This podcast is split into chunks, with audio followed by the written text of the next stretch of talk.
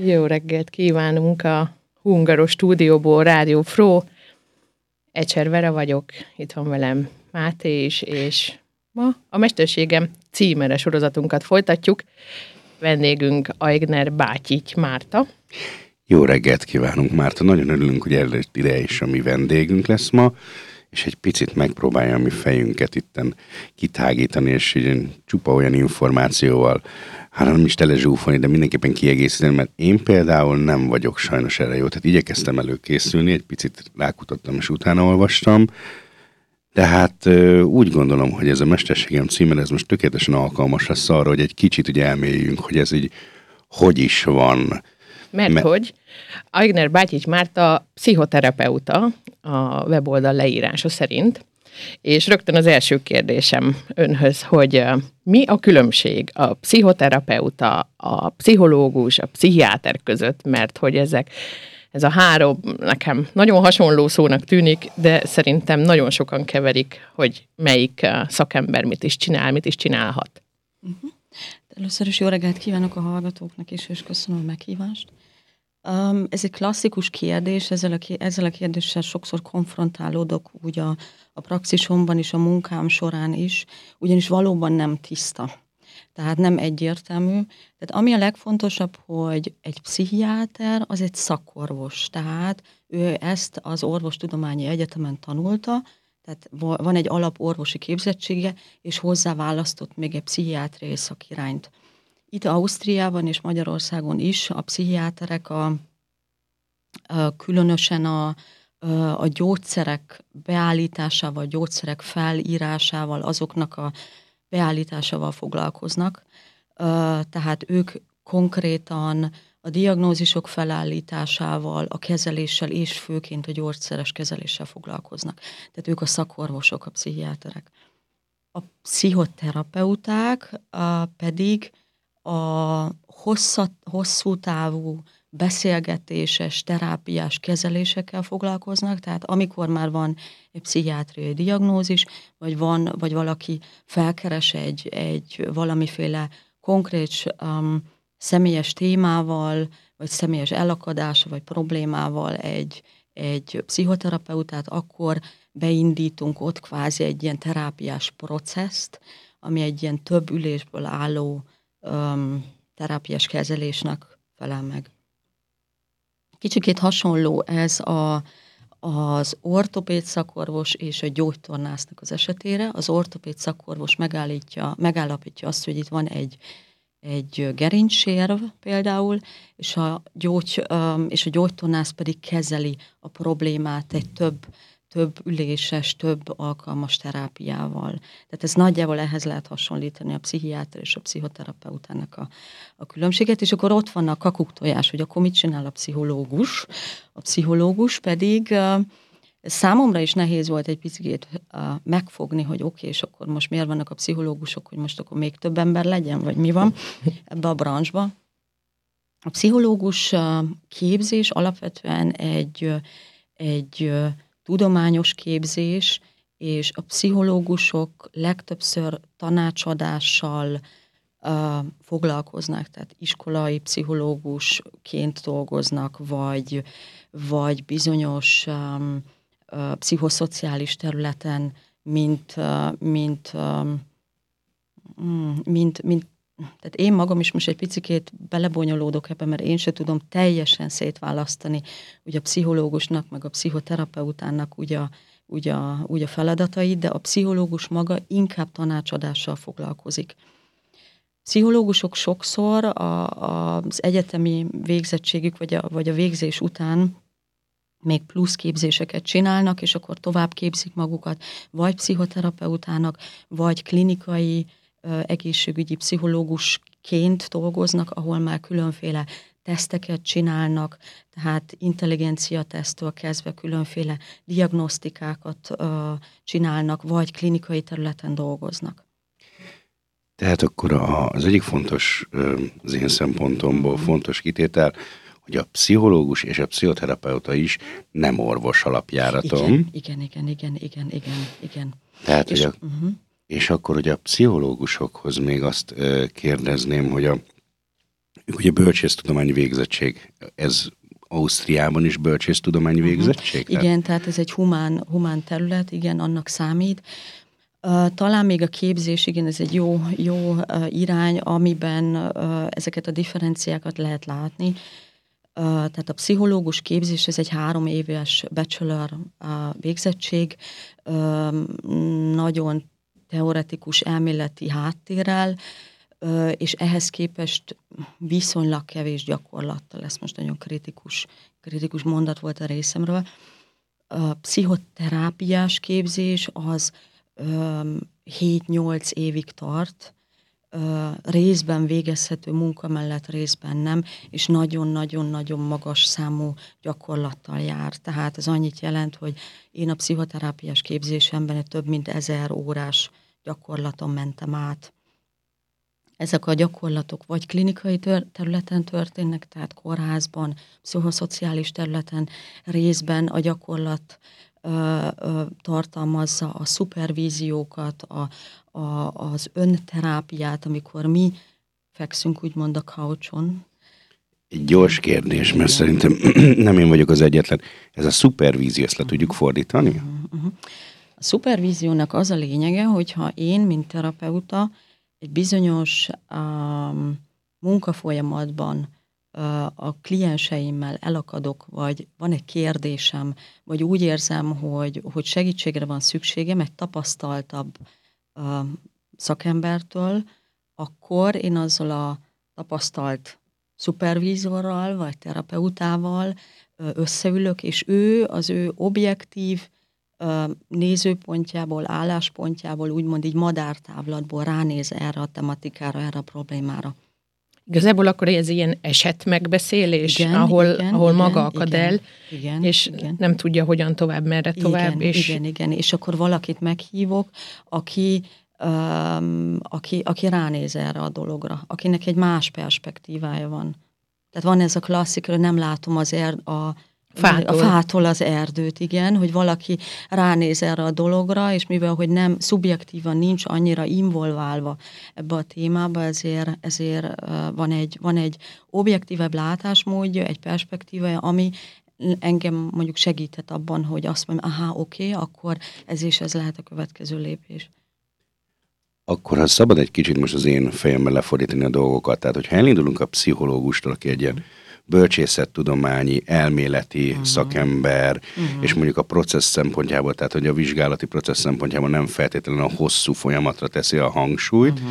Uh-huh. Elindulunk, és egyre mélyebbre megyünk az orvostudományi szakma irányába, uh-huh. és a másik végén akkor áll, ha jól értem, a pszichiáter az 5 plusz 5 éves képzéssel, hiszen 5 év az alapképzés, uh-huh. Uh-huh. és erre minimum 5 év specializációt igen, rak igen, rá. Igen, igen, igen. Tehát, hogy képzésben is így egyre töményebb és egyre igen, igen, orvostudományibb igen. lesz a dolog dolog, tehát így tudjuk kvázi felállítani ezt a hierarchiát. Nem biztos, hogy jó szó, hierarchia. Ez, ez jó összefoglalta, igen. Említette egyébként, hogy lefekszik a couchra, ez most az egyik tévhit szerintem, amit uh-huh. most szeretnék itt eloszlatni, vagy feltenni a kérdést, hogy uh-huh. a minden pszichológus, pszichoterapeutánál, pszichológusnál, pszichiáternél van egy couch, mm. amin feküdni kell? Aha.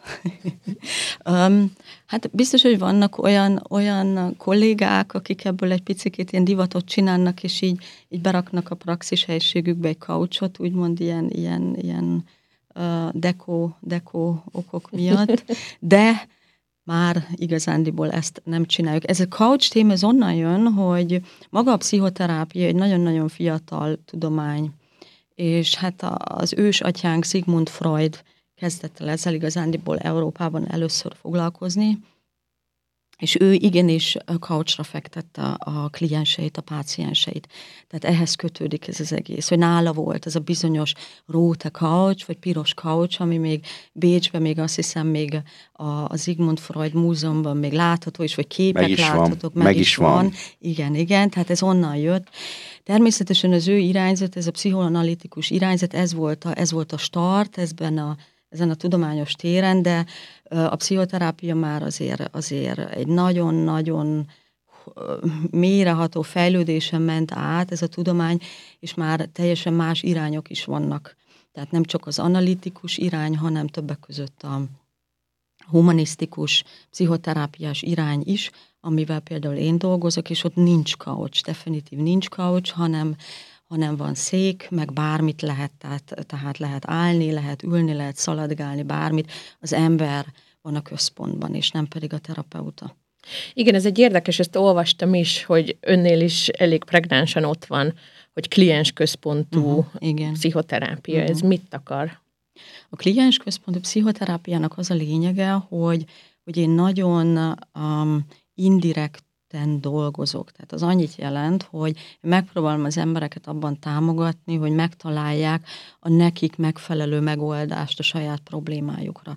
Tehát ez most egy nagyon pragmatikusan um, uh, Egyszerűen arról van szó, hogyha valaki bejön a praxis és elmondja a problémáját, akkor én nem fogom neki megmondani azt, hogy most fra az ovizó csináljon így és úgy és amúgy, és akkor holnaptól jobb lesz, hanem, hanem megnézzük közösen a témákat, és megpróbálom az illetőt támogatni abban, hogy saját maga rájöjjön arra egy ilyen önismeretből, egy ilyen, egy, egy ilyen önmagával való kontaktfelvétellel, úgymond, tehát, és azt erősítve, hogy, hogy rájöjjön az, hogy neki mi kell, hogy mi jó.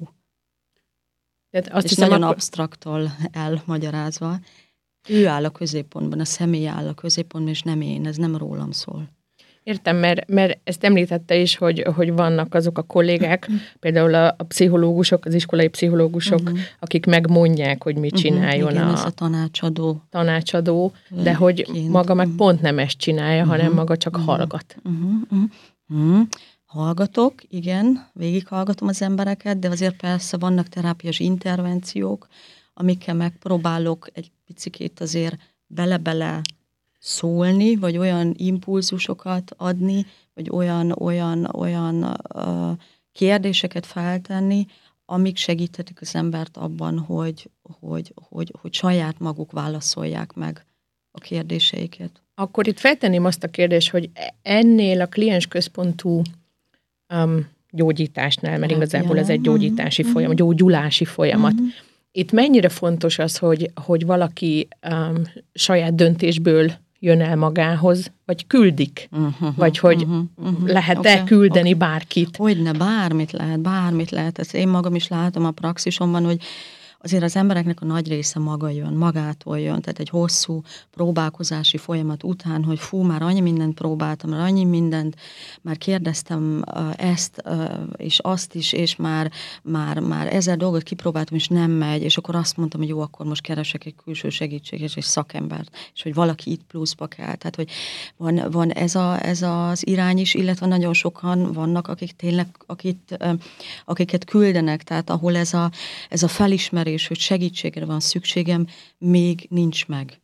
Tehát ahol még nincs meg ez a, ez a, ez a tudat, hogy oké, okay, valahol el vagyok akadva, mindenki már kiabál a környezetemben, mindenki már küld, meg azt mondja, hogy figyelj, ezt így nem lehet, most már keressél valakit, de ők még ezt nem érzik.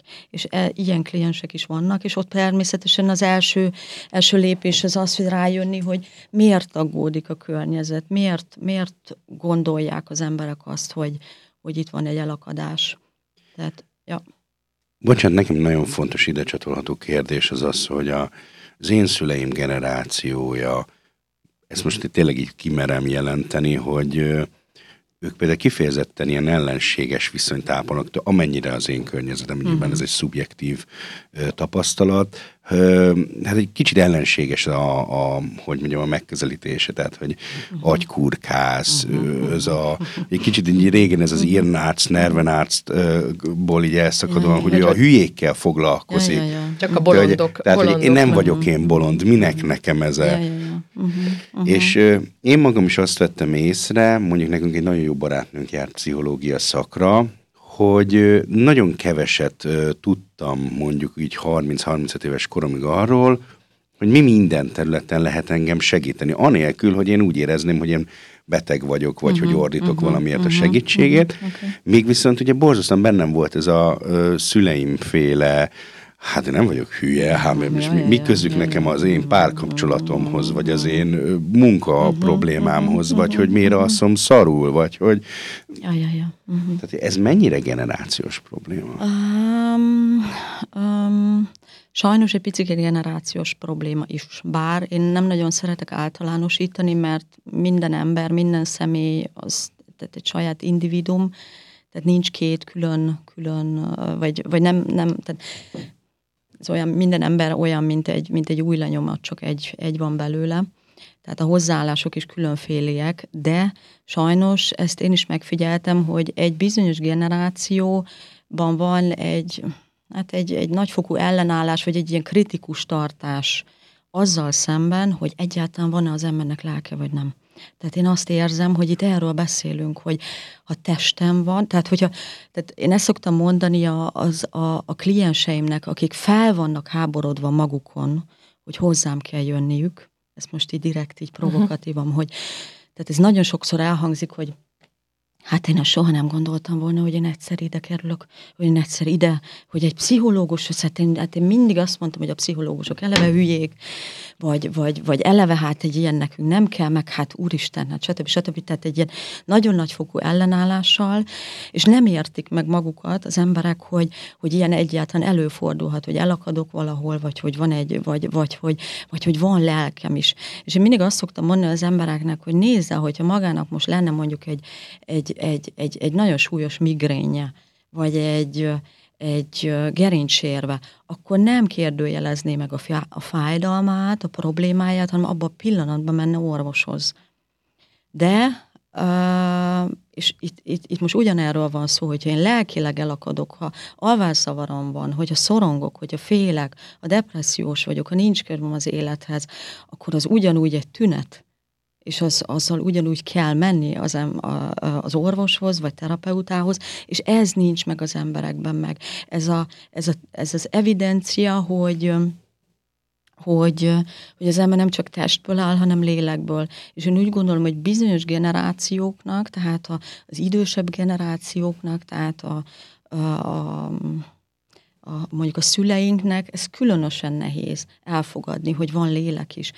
Tehát különösen például Magyarországon, a kommunizmusban nem úgy volt szocializálva az ember, hogy ott, hogy ott lehetett szomorú, hogy ott lehet, lehet valaki szomorú, ott működni kellett, mint egy gépezetnek. Volt az öt éves terv, voltak a, tehát előre programozott um, életkoncept volt, és ott, ott egyszerűen elakadni, és azt mondani, hogy nem bírom, nem tudok aludni, félek, szorongok, ennek nem volt helye, ezt le kellett nyomni, ezt le kellett... Uh, Szomorú vagy, majd elmúlik. Majd elmúlik, vagy, vagy maximum vegye be gyógyszert, és akkor jobb lesz, de nézz oda, hogy miért vagy szomorú.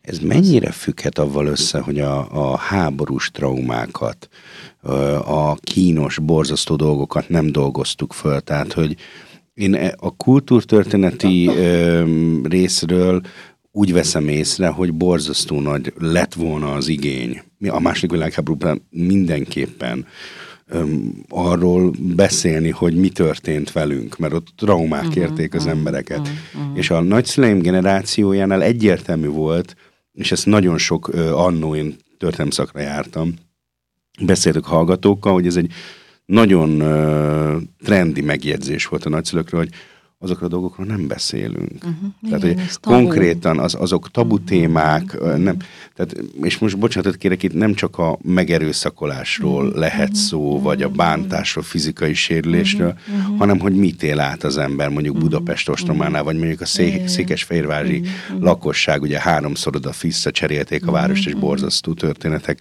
voltak én egy kicsit erre is fogom, ez, ez jó gondolom én, mm, hogy ez abszolút, ilyen... Abszolút, abszolút, tehát, tehát a, és ez lehet, hogy megint egy picit tudományos lesz, én szeretem a tudományos uh, uh, uh, magyarázatokat.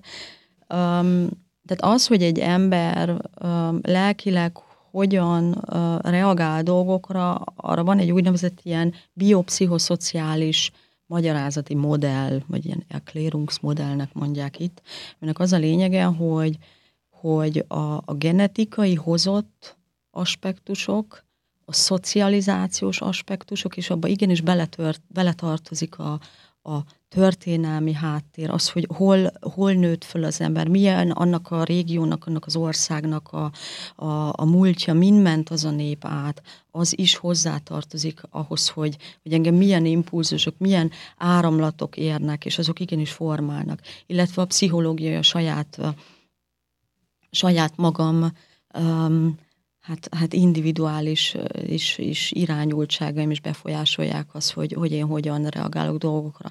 De, de ebbe abszolút igaza van. Tehát például most Magyarországra visszagondolok, Magyarország nagyon-nagyon sok mindenen ment át az elmúlt száz évben, ott volt, volt, volt egy Habsburg időszak, volt egy, volt egy hosszú kommunista diktatúra, volt a fasizmus, ezer dolog volt, ami mind-mind hatott az emberekre valahol.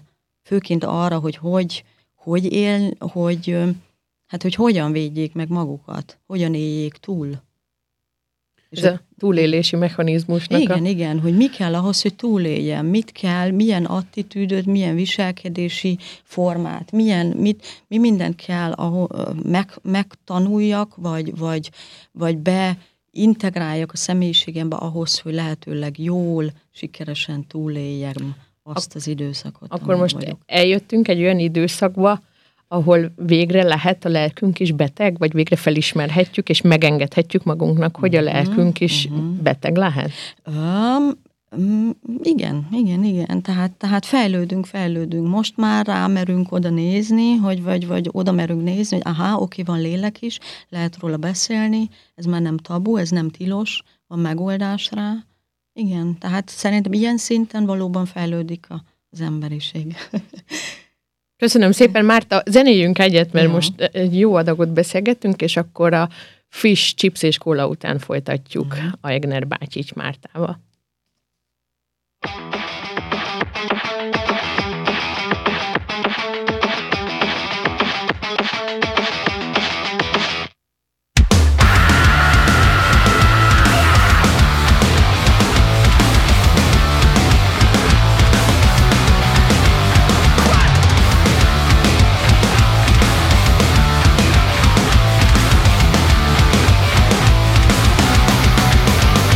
Ugye hallottad már a híreket? Valaki rátenyerelt a kombra Micsoda önző állat, mindenkinek jár saját atombomba Ugye hallottad már a híreket? Megint változtak a szabályok Neked nem mondják meg, nyilván azt hiszed a saját utadat járod Nekem a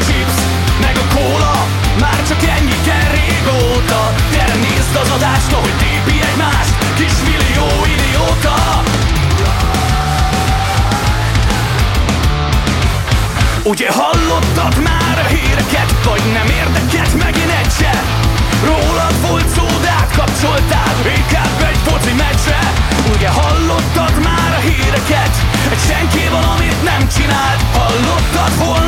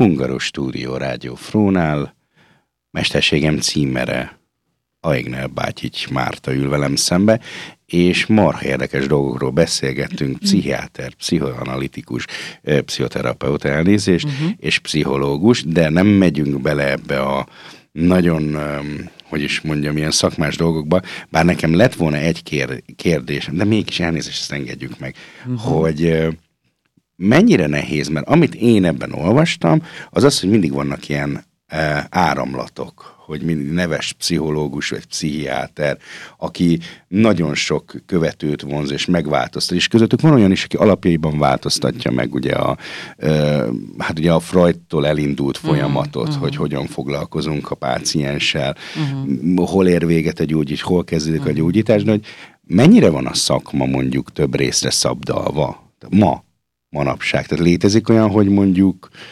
ők itt ülnek, ők itt ülnek, hogy így most tényleg nem akarok semmilyen klikket megnevezni. Uh-huh, uh-huh, uh-huh. Hú, hát uh, uh, hm.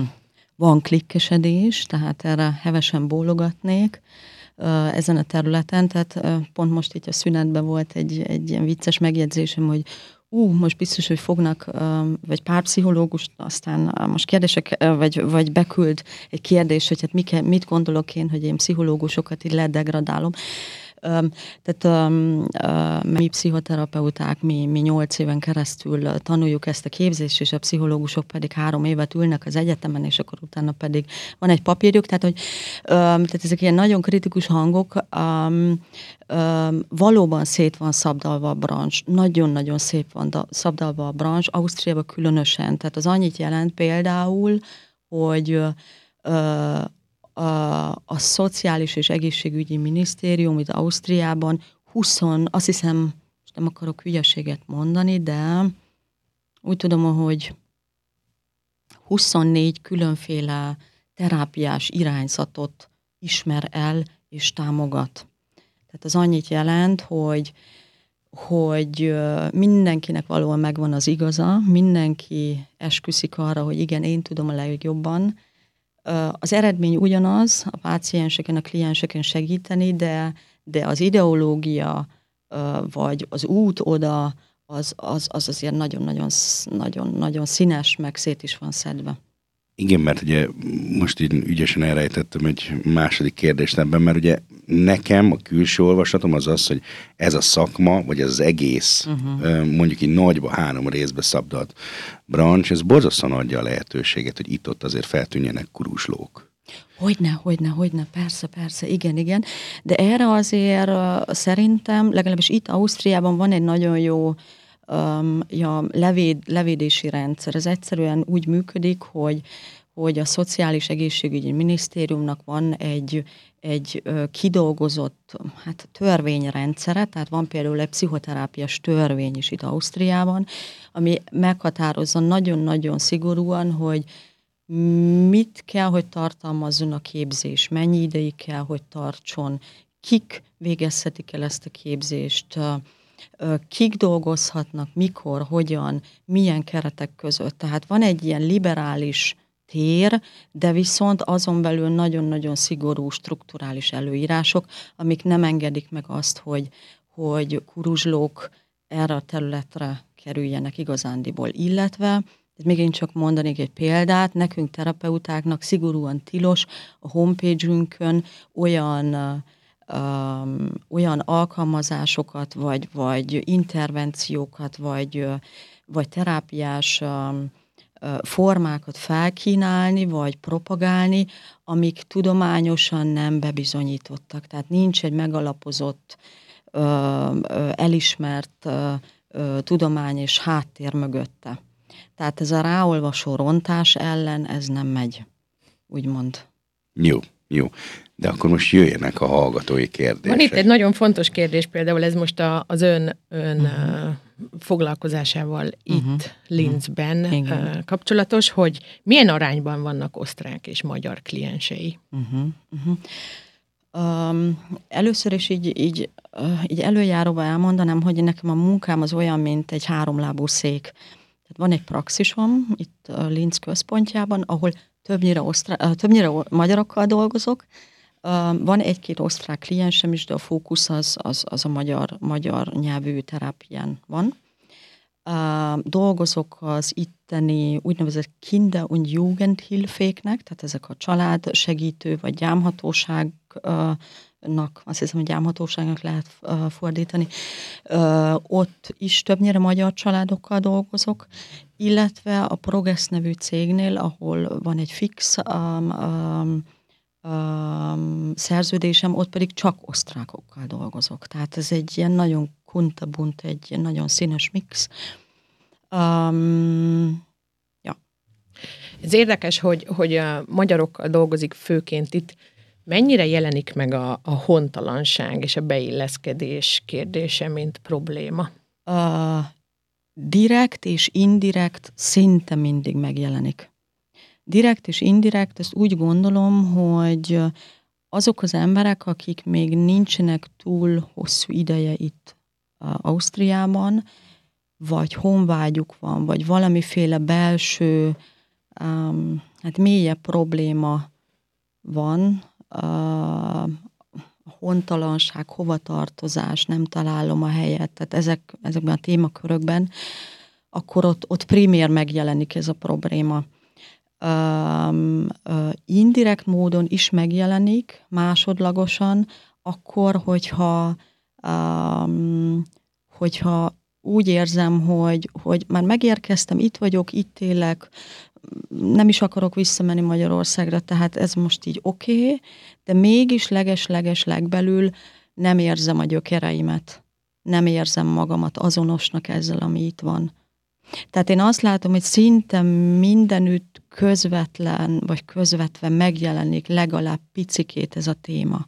Hogy hát igen, idegen vagyok, hogyha nem idevaló vagyok, és hát, hogy ja, ez, Ez érdekes. érdekes. Igen, érdekes egyébként, mert nekem főként, mert hogy én meg felvidéki vagyok, tehát uh-huh. igazából én ebbe születtem bele, uh-huh, hogy uh-huh. ebbe úgymond a gyökér, gyökeres gyökértelenségbe, hogy uh-huh. magyarként Szlovákiában, uh-huh, uh-huh, és aztán uh-huh. eljöttem Ausztriába, és, és nagyon érdekes volt látni, ahogy ahogy Máté pedig jön, és nem értettem, hogy ő, neki miért ilyen nehéz elengedni mhm, Magyarországot, uh-huh, és nagyon mhm, sokáig uh-huh. kattogtam ezen, és magyaráztam. Ezért fontos, hogy az egy nagy különbség, hogy én 30 pluszosan hagytam el ott, és Igaz. te meg 19 évesen. Uh-huh. Tehát mondjuk azért én egy, én egy komplet baráti kört hagytam ott minden izével, hogy mondjam, tehát eh, ugye egyetem után jöttem, te egyetem előtt.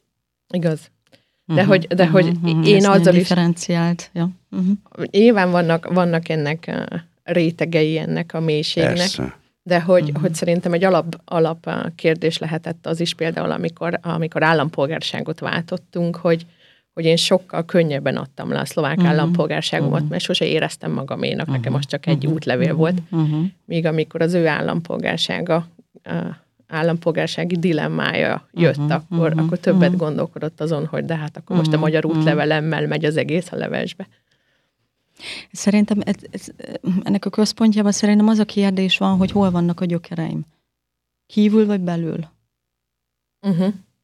Ez is egy érdekes hozzáállás. Hogy, hogy, hogy uh, uh, ha valaki egy olyan, egy olyan közegben nőtt föl, ahol a, a külső um, um, tehát hogy kívülről nem, tehát hogy, hogy, hogy a gyökereim nem, nem, nem kívül lehettek, úgymond, tehát ahol szlovákiai magyarként, tehát ott eleve idegen vagy, tehát az idegenségbe születik bele az ember, akkor lehet, hogy éppen ott, ott, ott erősebben megvan az az impulzus, hogy kapaszkodj magadba. Uh-huh. Tehát, hogy, hogy a gyökereid belül vannak. De ez lehet egy teljesen szubjektív, személyes dolog. És tehát ez csak egy ilyen hipotézis, amit... Ab, abszolút, tehát ez, ez, én teljesen értem a, az én egyéni esetem egy picit azért más, mert mi nagyon klasszikus Kárpát megyei mixből származunk, uh-huh. tehát nálunk van ö, katolikus, zsidó, uh-huh. református, tehát hogy uh-huh. szinte minden uh-huh. nagy vallás megtalálható, ahogy a vidéki magyar, ahogy a budapesti értelmiségi is, tehát miközben én elméletileg magamat tőzsgyökeres Budapestnek mondatnám, hiszen mindkét szülőm Budapesten született, uh-huh. de a következő generációban már senki sem budapesti. Uh-huh. Tehát és, uh-huh. és nagyon más uh, szegletére érkeztek az országnak, uh-huh. tehát nagyon más és, és, és pregnánsan más, hogy mondjam, millióből uh-huh. származik uh-huh. a család. Tehát uh-huh. mondjuk lemegyek a dédszülőkig, ott meg már tényleg nagyon durván lehet így teríteni a lapokat, hogy ki milyen társadalmi szinten dolgoz, vagy élt, uh-huh. volt. Uh-huh. Úgyhogy na, én, én nekem egy picit ez a fajta gyökértelenség hasonló érzés volt egyébként annó, amire én emlékszem. De nem rólunk beszélünk. Nem, bocsánat, igen, én is most pont vissza akartam térni Aigner uh-huh. Bátyis Mártához és a, a praxisához. Praxisnak nevezzük. Igen, igen. Uh-huh. Hogy hogy zajlik egy ilyen folyamat, hogy hogy jut el az ember önhöz, mert mondja, hogy be is sétálhatnak uh-huh, igazából uh-huh, a praxisába, uh-huh, de uh-huh. hogy magához be is utalhatnak akkor uh-huh, igen, embereket. Igen, igen, igen, igen, ez egy, ez egy ilyen nagyon színes mix ismételten. Vannak, akik maguktól jelentkeznek, vannak, akik, uh, akik uh, ket küldenek, vannak, akiket kórházból küldenek, vagy egy, egy, egy szakorvos hív föl, hogy lenne egy magyar nyelvű kliense, vagy páciense, akinek keres terapeutát. Tehát, tehát minden út Rómába vezet, tehát sok út vezet hozzám. Ja. Um, beszélgettünk hogy, erről is, hogy... hogy... Ne arra úgy, hogy most kiszállítok, csak még a praxishoz nekem lenne két kérdésem. Uh-huh. Jó egy átlagos praxisban itt felső Ausztriában mennyi páciens fér el? Um, amennyit vállal az ember. Én tudatosan, mivel hogy így szét van szabdalva a munkám, tehát hogy ez a három lebúszék, amiről beszéltem, én most hát nem nagyon veszek már új pácienseket föl igazándiból, de vannak, akik csak tisztán, vannak olyan kollégáim, akik csak tisztán a praxisban dolgoznak, és ott, ott hát terhelhetőségtől függően azért általában 20-25 órát dolgoznak hetente. Igen, mert pont azt olvastam, hogy ö, nagyon telített a piac, tehát ja, hogyha ja, szabad ezt így, uh-huh, így uh-huh. mondanom, hogy ez igaz akkor? Igen, igen, tehát abszolút, abszolút. De hozzá kell tenni azt, hogy nem nagyon ismerek olyan kollégát, aki teljes munkaidőben dolgozik, mint pszichoterapeuta. Tehát 40 klienst, vagy 40 pácienst végighallgatni mondjuk, mondjuk egy ilyen 40 órás munkahétben, tehát akkor utána zombi vagy. Tehát az, az nem. Akartam Tehát is kérdezni, nem, hogy ho, nem, hogy, mert nem. hogy a 20-25 órás munkahét, az, az már alapvetően nagyon uh-huh. megterhelő lehet, uh-huh. mert hogy uh-huh. ugye maga uh-huh. végighallgatja ezeket ja, ja, a problémákat, ja, reflektálni ja, próbál ja, rá tiszta fejjel, hogy... Uh-huh. Uh-huh. Uh-huh. Meg hát, ha mennyire én gyanítom, és ez, bocsánat, megint egy, egy fontos rész nekem, hogy itt gondolom én azért a, a, azon a tiszta, a tiszta időn kívül, amit beszélget a beteggel, vagy uh-huh. meghallgatja a beteget, azon kívül még van munkája. Hogyne, hogyne. Tehát hát ez nem ott ér véget, nem, hogy... Nem, nem, nem, nem, nem, igen, igen, és ez nagyon jó, hogy ezt mondja, mert ez, ez szerintem teljes, vagy így, így kiegészíti a képet, hogy, minden egyes óra után azért van egy, egy belső reflexiós munka, hogy ott miről volt szó, hogy, hogy hol, hol áll a kliens, hogy mi történt ott. Tehát, tehát, tehát az az 50 perc, amit ott végigülünk, az még azért folytatódik tovább amikor reflektálom otthon a munkát, vagy elmegyek szupervízióba, vagy kollégákkal egy intervíziós csoportban megbeszéljük anonimizáltan, név nélkül a dolgokat, vagy, vagy szakirodalmat utána olvas az ember, vagy, a, vagy az egyik Lieblingsbuchom, ez az ICD-10 könyv, ez a, ez a, a nemzetközi klasszifikációja a, a Ismerem, kórházba dolgoztam. Igen. Tehát, hogy, hogy, hogy az napi szinten viszi az ember magával, és akkor utána olvas, hogy aha, oké, akkor ez, ez a tünet, ez, akkor ez az, meg amaz, akkor különféle intervenciókat, még ez, stb. stb. Tehát állandóan úton van az ember. Tehát igazából ez a 20-25 órás munkahét, ez hát az ez aktív, nem, akartam mondani, hogy ez az aktív beszélgetős igen, igen, óra, igen. amit a páciensekkel igen, tölt, és akkor ezután még jön a... Az egyéb munka, ja, ja, ja. Meddig tart egy pácienssel való munka? Tehát amint említettem, hogy ez egy processz, Igen. tehát ez egy több, lép, lép, több lépcsős uh, valami, és um, változó.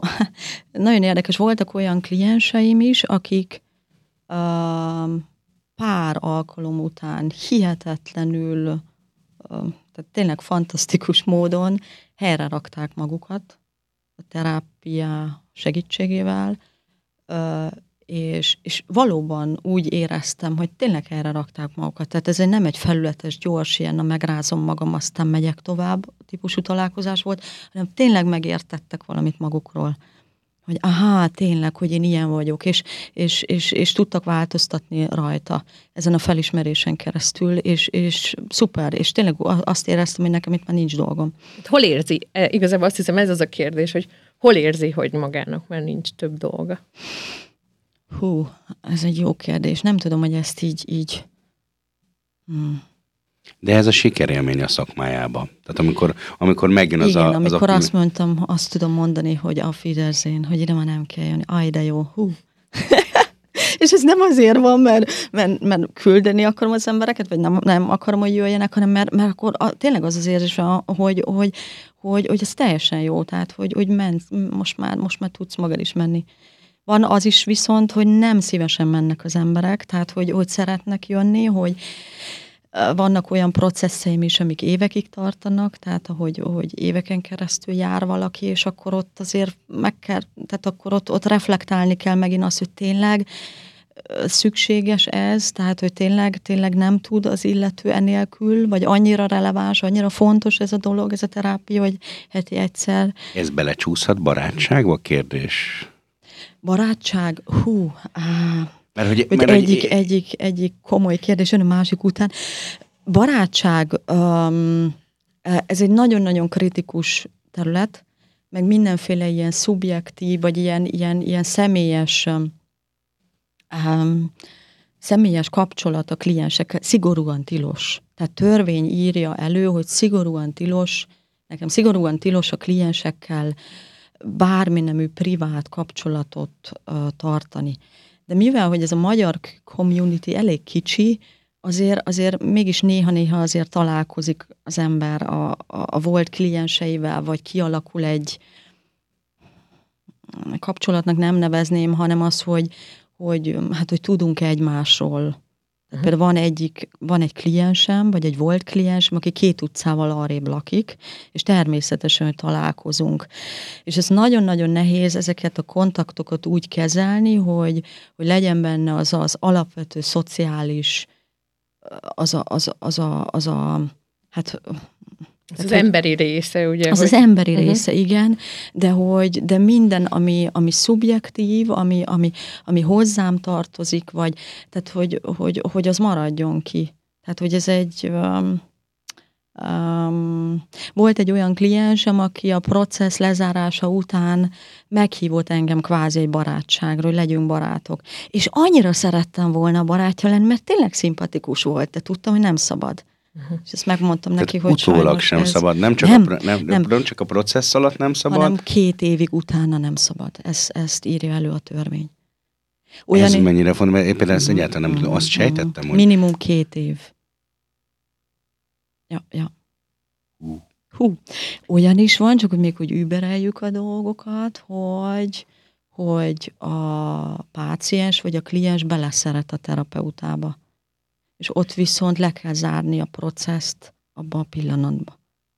Tehát olyankor maga máshova küldeni egy igen, másik igen, egy igen, igen, igen, hogy igen. Tehát, hogy ezt, igen, mm. hogy ezt természetesen empatikusan megérteni, reflektálni, tiszteletbe tartani, de, de ott le kell zárni.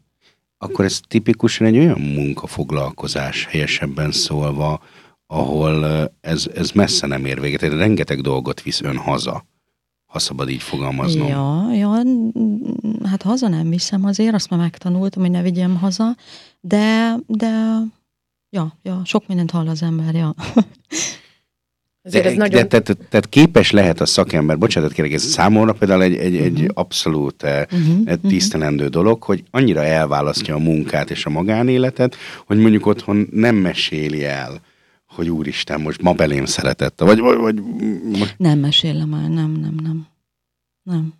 Az nem, az nem oda tartozik. Tehát, tehát ez szerintem valahol a szakma része, meg, ez, meg, a, meg a, a feladatunk része, meg valahol, hogy a személyiség fejlődésünknek a része is, mivel hogy van a pszichoterapeuta személyiség is, tehát hogy, hogy ez azért bele integrálódik valahol az embernek a személyiségébe, a, tehát ez a zombisodásnak az egyik, egyik, egyik része, hogy azt tudja mondani, hogy van a magánéletem, tehát hogy van a Márta otthon, meg van a Márta a, a, a praxisban, és ez, és, és ez két külön dolog.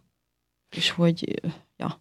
És bocsánatot kérek, mert most ez elnézést, ez, ezek filmes klisék, amiket uh-huh. én most itt pufogtatok, ja, ja. de hogy, és olyan előfordul, hogy mondjuk hát a szakmai felvértezettség okán mondjuk az ember észrevesz valamit a baráti ismerősi körbe. Tehát, hogy van olyan, hogy, hogy mondjuk önre szólnak, hogy ne analizáljon, vagy hogy... igen, igen, vannak, vannak, tehát azért uh, de mondjuk ezt már talán nem csinálom, ezt az analizálást, kivéve, hogyha valaki megkérdez, tehát például van egy barátnőm, aki pont pár hete tett föl egy kérdés, hogy te Márta, neked ez a szakmát, te most ez mit szól, szerinted mi van? Hogy, hogy mi ez, vagy mi lehet ez, és akkor, akkor persze válaszolok erre, vagy úgy, úgy elmondom, hogy, hogy te én ezt így és így és így látom, tehát, tehát ilyen van, tehát én inkább azt látom, hogy inkább az van, és ez nagyon gonosz módon, hogy az embert egy picit kihasználják. Tehát, hogy volt egy olyan időszak, amikor nagyon sok barátom volt, aki azt mondta, hogy hú, hát de jó, hogy te ezt csinálod, te figyelj, te meg tudnád ma mondani, hogy ez így, meg úgy, meg amúgy van nálam, és hogy ez miért, és akkor azt mondtam egy idő után, hogy figyelj, adok neki egy időpontot, és akkor majd gyere el, és akkor fizetsz érte. Jó, de én, én ezt már így nem. És akkor ezeket a kapcsolatokat picit úgy leépítettem, és de van, hogy, hogy, hogy megkérdezik az ember, de analizálni másokat már úgy nem nagyon az, az, az most ja. a fi- fizetős részére kérdeznek rá, uh-huh. mert hogy itt Ausztriában azért az egészségügyi biztosító egy adag dolgot térít is, uh-huh. meg mhm. támogat is. Ez hogy van a, az ön praxisával uh-huh. és ezzel a, a pszichoterapeut, uh-huh. pszichoterapeut a foglalkozása. Uh-huh. Ja, ja, ja. Uh-huh. Uh-huh. Um, hát, um, beszéltünk arról, hogy egy társadalom mennyire fogadja el azt, hogy az embernek van-e lelke, vagy nem. Ausztria azért már jól halad, de még mindig nem teljesen oké, okay, ugyanis a pszichoterápia még mindig nincs teljesen fizetve az egészségügyi biztosítók részéről, hanem csak egy viszonylag, hát biztosítótól függően csak egy része van térítve. Tehát például az ÖGK, tehát az Österreichische Gesundheitskasse, ahova a legtöbben tartoznak, ott, tehát ott a terápiának talán hát 30%-a van fizetve, a többi az önrész. Uh-huh. És a pszichoterápia az egy elég drága dolog, tehát a terapeutáknak um, 80 és 110 euró között mozog a Órabére. Az órabére, uh-huh. igen. Tehát ez egy nagyon drága dolog, és ebből például az ÖGK jelenleg most nagy nagy... Mondjuk azt, hogy 100 euróra visszavetítve az ugye 30. 30, 30 eurót támogat, vagy 31 eurót támogat. Ez hál' Istennek folyamatosan emelkedik, tehát a, a, a, a pszichoterapeuták szövetsége folyamatosan veri az asztalt, hogy ez így nem oké, ez nem oké, ez nem oké, mert maga a pandémia már megmutatta, hogy hogy az embernek van lelke, és hogy nem minden bírunk ki, meg nem kell minden kibírnunk, tehát ez, ez, ez van. De ez, ez, ez egy önrészes dolog, sajnos még. Gondolja, hogy sok embert ez eltántorít attól, hogy a lelkét elmenjen meggyógyítatni, vagy meggyógyítani? Um, biztos, hogy ez egy, ez egy faktor, hogy, hogy ez ott van, hogy, hogy nem tudják megfizetni az emberek. Uh-huh. Ami viszont még pozitív, és ez, ez most kihasználom egy picit ezt, a, ezt a, az alkalmat arra, hogy van um, az egészségügyi biztosítóknak egy kontingense, egy picike, de biztosított kontingense, ahol a terápiát ingyenesen kapják az emberek. Erről nagyon sokan nem tudnak, meg egy nagyon hosszú várólista van. Tehát, hogy azért van egy opció, van hogyha egy az opció. ember befér igen, egy listára, akkor igen, lehet. Igen, hmm. A várakozás gyakran hat hónap, meg egy év, uh-huh. de, de van ez a lehetőség is. De most kíváncsi lennék ezt a kontingenst, ezt milyen, hogy lehet keresni, vagy hogy lehet ennek utána? Igen, igen, ez, um, uh, ez következő féleképpen működik. Uh, fel kell hívni, a telefonszámot nem tudom pontosan, de van egy úgynevezett clearing stelle. Uh-huh. Uh, ha valaki Google utána nézek, akkor megtalálja ezt a hozzátartozó telefonszámot, ott fel, azt a telefonszámot fel kell hívni, és elmondani, hogy ez és ez és ez a problémám van, és a pszichoterápiát sajnos magán úton, tehát saját pénzből nem tudom finanszírozni, és ezért szükségem van egy terápiás helyre, egy ingyenes terápiás helyre, ott felveszik az embert erre a várólistára, és amikor megüresedik egy hely, akkor értesítik az embert, és akkor kap egy ilyen ez, ha jól látom, igen. akkor ez a Clearingstelle für Psychotherapie, igen. ez a Linzben, igen. ez a Fabrikstraße igen, 32, igen, igen, igen. Uh-huh. és gyorsan mondunk akkor egy telefonszámot, nem? Mert hogy akkor ez, uh-huh. Uh-huh. én nem mondtam, hogy gyorsan mondunk egy telefonszámot, erre nem látom. Ez egy közérdekű info. Közérdekű ez abszolút közérdekű info, csak Google annyira barátom, hogy most éppen nem. Addig elmondom a másikat is, mert nekem ezt ajánlották uh-huh. a, a gyerek oldalról, a uh-huh. Gesund aus der Krise Uh-huh. Nem tudom, hogy ez Mhm, önnek mhm. mond-e valamit, és ez pedig a Mhm. gyerek és a fiataloknak Igen. ugyanez a történet. Uh-huh, uh-huh, uh-huh. Igen, igen. Ja, ja, ezt ismerem, erről már hallottam, ugyan én gyerekekkel nem dolgozok, um, csak már 15 éves kor fölött, tehát inkább fiatalokkal. Um, de vannak különféle institúciók, um, intézetek, um, egyesületek, akik um, foglalkoztatnak pszichoterapeutákat, ahol, ahol van egy bizonyos kontingens, vagy egy bizony, vagy, vagy bizonyos számú um, hely, ahol, ahol ingyenesen pszichoterápiát lehet igénybe venni. Igen, tehát ez a gyerekeknek ez a gesund aus der Krise, Mhm. és akkor a felnőtteknek Máté mondja a közérdekű Mondom, mert ugye ez a, azt hiszem, hogy a, tehát ugye csak a www.gesundheitskasse.at-n van a clearingstelle für Psychotherapie, tehát most nem konkrétan a lincit mondom, Uh-huh. hanem ez egy 0800 202 533-as telefonszám, tehát ez nem egy linci szám, ezt jelezném előre, ez egy, Ingyen hívható Ez telefonszám. ezek- mint egy hotline, Hotline, szinte. ez egy hotline, igen. igen. Mert hogy visszakanyarodva arra, amit ön itt most említett, én, mint apuka, mint barátokkal beszélgető ember, mint abszolút e témában nem egy ö, specializált dolgozó, én is észrevettem azt, hogy hát ez a pandémia ez nagyon durván megnyomta, és főleg a, a fiatalokat, és, és nagyon sokan, hát nagyon érdekesen reagálták le, tehát akkor az által elmeséltekből ez egy gyakorlatilag ez most egy ilyen korjelenség. Igen, igen, és még ennek sajnos nincs vége, hiába lesz május 1-től, uh, hiába dobhatjuk, kukázhatjuk ki az FFP maszkokat.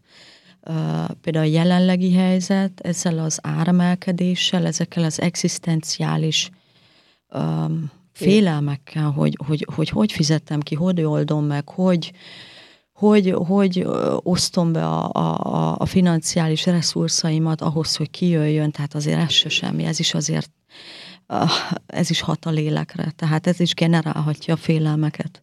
Teljesen reális. Hát most ez- egy olyan korban élünk, ahol gond nélkül föl tudok sorolni három olyan alapvető problémát, ami 15 évvel ezelőtt nekem nem volt az életemben, és nem volt Mhm. uh-huh. ott. Tehát most a klímakatasztrófáról, a Mhm, háborúról és az Mhm. inflációról, vagyis gazdasági világválságról beszélek, amit mint jóléti nyugati társadalom egyáltalán nem ismertünk. Mhm. Tehát, hogy nem... És igazából itt én hozzácsatlako- hozzácsatlakoznék, és folytatnám egy hallgatói kérdéssel is, hogy hogy van ez a, a, a szülés utáni depresszióval, tehát hogy például a fiatal anyukák is, mert hogy ez is egy olyan dolog, amiről régebb óta tudunk, csak hogy el is fogadjuk, hogy ilyen létezik, és uh, hogy önt szokták például felkeresni az ilyen anyukák is, akik ezzel küzdenek. Hogyne, hogyne, igen. Tehát végül is ez, a, ez az úgynevezett Wochenbett depressziónak hívják ezt így, tehát ez a szülés utáni depresszió, ez végül is egy, egy klasszikus, ismert diagnózis. Tehát ez egy, ez egy kórkép, úgymond így nagyon sterilül fogalmazva, tehát ilyen van, volt és lesz is mindig. Már maga egyáltalán ez, a, ez, a, ez, ez, egy, ez egy ilyen life event, tehát hogy hirtelen a semmiből ott van egy gyerek a kezembe. Hiába vártam rá, meg minden most, de mégis, tehát ez egy hihetetlen nagy változás, amire egy, egy, egy ilyen szülő, szülés előkészíté, előkészítési kurzuson azért öt alkalom után nem lehet fölkészülni. Tehát ez egy hihetetlen nagy átállás, ami, ami mm, nem feltét, tehát, tehát, tehát ezt a kanyart azért nem mindenki veszi be simán, csak úgy mm, csettintésre. Tehát azért ez lehet Szerintem egy ráérzés, terhely. mint apuka mondom, hogy szerintem ezt régen se, so, se mindenki vette be, tehát ezt ne gondoljuk Mm, azt, hogy mm, régen ja, is ja, minden jó volt, mert ez is például egy nagyon klasszikus vélemény, amivel szoktam találkozni, hogy régen minden jobb volt, régen minden szebb ja. volt, mert Csak régen nem beszéltünk ezekről Ja, a ja, ja, dolgokról. igen, igen. Mert hogy ehhez csatolható az az, hogy most nem is olyan régen mesélte egy ö, ö, régió barátom, egyébként szintén Ausztriában, Innsbruckban él, hogy ö, ő bizony pánikrohamokat kapott fiatalapukaként attól, hogy most, most úristen Most itt, a, gyere, itt Ja, a gyerek, és most aha. képes leszek-e, és Ja, ja, ja, ja, ja, ja, igen, igen, igen, igen. Tehát, tehát az, ez, ez klasszikus, hogyha uh, valamiféle um, uh, különleges életbeli, tehát, tehát, éle, tehát valami változás történik. Jön egy új családtag, elválok, megházasodok, születik egy második gyerek, elvesztek valakit, stb. Tehát amikor változik valami, az életbe, az mindig-mindig egy, egy krízisforrás lehet. Még egyszer mondom, lehet, nem feltétlenül lehet, ez, ez nagyon szubjektív, ami ledöntheti az embert, vagy meginoktathatja az embert, ami aztán egy tüneteket, vagy egy korképet produkálhat. Tehát ez, ez... És igazából ezekkel a problémákkal kereshető ön föl, uh-huh. amiket Ezzel meghallgat, is. és uh, próbál irányokat adni, vagy kérdezni, uh-huh. hogy milyen irányok működhetnek, uh-huh. és jöhet maga a páciens arra uh-huh. rá, hogy én ebből a lyukból hogy, hogy tudok ki. egyedül igen, kimászni. Igen, igen, igen, igen. Uh-huh. A történelmi krízis szituációk egyik nagyon stabil kísérő eleme az, hogy az emberek úgy zárnak össze olyan értéken, olyan értékek mellett próbálnak összezárni, amik uh, szinte mindig válságra elősödnek föl, tehát mindig ilyen olyan, és most nem a konzervatívat nem politikai értelemben uh-huh. használom, uh-huh. tehát hogy kit ismerek, ő, ő egy faluban vagyok, őket biztos, hogy tudom hova kezelni, hova rakni, meg minden, uh-huh és ezek ilyen krízis szituációk mindig úgy erősödnek föl, hogy a, mindig az ismeretlent, vagy a kívül lévőt, a, a uh-huh. társadalmi mikroklimán klimán kívül lévőt próbálom bántani, vagy ő, uh-huh. ő vele uh-huh. próbálom elvitetni a balhét. Tehát ez, ez a történelemtudomány nagyon régóta ismeri, biztos vagyok benne, hogy a lélekkel foglalkozó tudományok is ismerik, csak hogy ez is ahhoz tartozik, hogy miről beszélünk, és miről nem beszélünk, mert közben meg uh, én történészként azt teszem észre, hogy az egész élet egy változás, tehát folyamatosan változunk. Uh-huh, tehát uh-huh, ugye én például abban a korban vagyok, hogy a nagyszüleim nemrég haltak meg. Uh-huh, uh-huh. Uh-huh. Tehát, és borzasztóan stabil elemei voltak az én életemnek, tehát uh-huh. egy maga a processzis részemről nem volt olyan egyszerű annak ellenére, hogy tudtam, hogy hát azért a 83 éves, meg a 90, ne, uh-huh. rosszat, 86 éves, meg a 93 éves uh-huh. nagymamám meg fog halni. Uh-huh. Uh-huh. És uh-huh. mégis uh-huh. mennyire mindent megváltoztatott. Uh-huh. Igen, igen, igen. Egy fontos kérdésem lenne uh-huh. a végére, azt hiszem, mennyire önző dolog elmenni egy pszichoterapeutához? Mennyire önző dolog az, hogy azt mondja az ember, hogy én most magamat próbálom meggyógyítani, és most addig a többi problémával nem foglalkozom? Hmm. um, hát először is szerintem abszolút nem önző, mert hogyha nekem például fáj a fejem, vagy migrémenem van, akkor, akkor sem önzőség elmenni orvoshoz, és azt mondani, hogy segítenem, segítségre van szükségem. Tehát ennek szerintem az önzőséghez nincs köze, hanem inkább ahhoz, hogy hát, hogyha most ilyen nagyon, nagyon patetikusan akarnék válaszolni, akkor azt mondom, hogy ez annak a fokmérő, hogy mennyire szeretem magam. Uh-huh. Szeretem-e magam, vagy nem? Érdemlek annyit, hogy ránézek valakivel a témáimra, vagy nem? Nagyon szépen köszönjük. Most ezt az egy órát akkor itt, most itt egy... Aigner, Aigner bátyi, Bátyics Mártával beszélgettünk, pszichoterapeuta Linzből. Nagyon szépen köszönöm, Márta. Én is köszönöm. Nagyon érdekes beszélgetés volt, és nagyon sok mindenben engem ö, mindenképpen itt információval el lehetett látni. Uh-huh. Köszönöm Örülök szépen. Úgyhogy búcsúzunk egy Clara Lucia számmal. Ah. Cosmic Bruise. Köszönjük szépen. Szívesen. have been the last one to hear the news.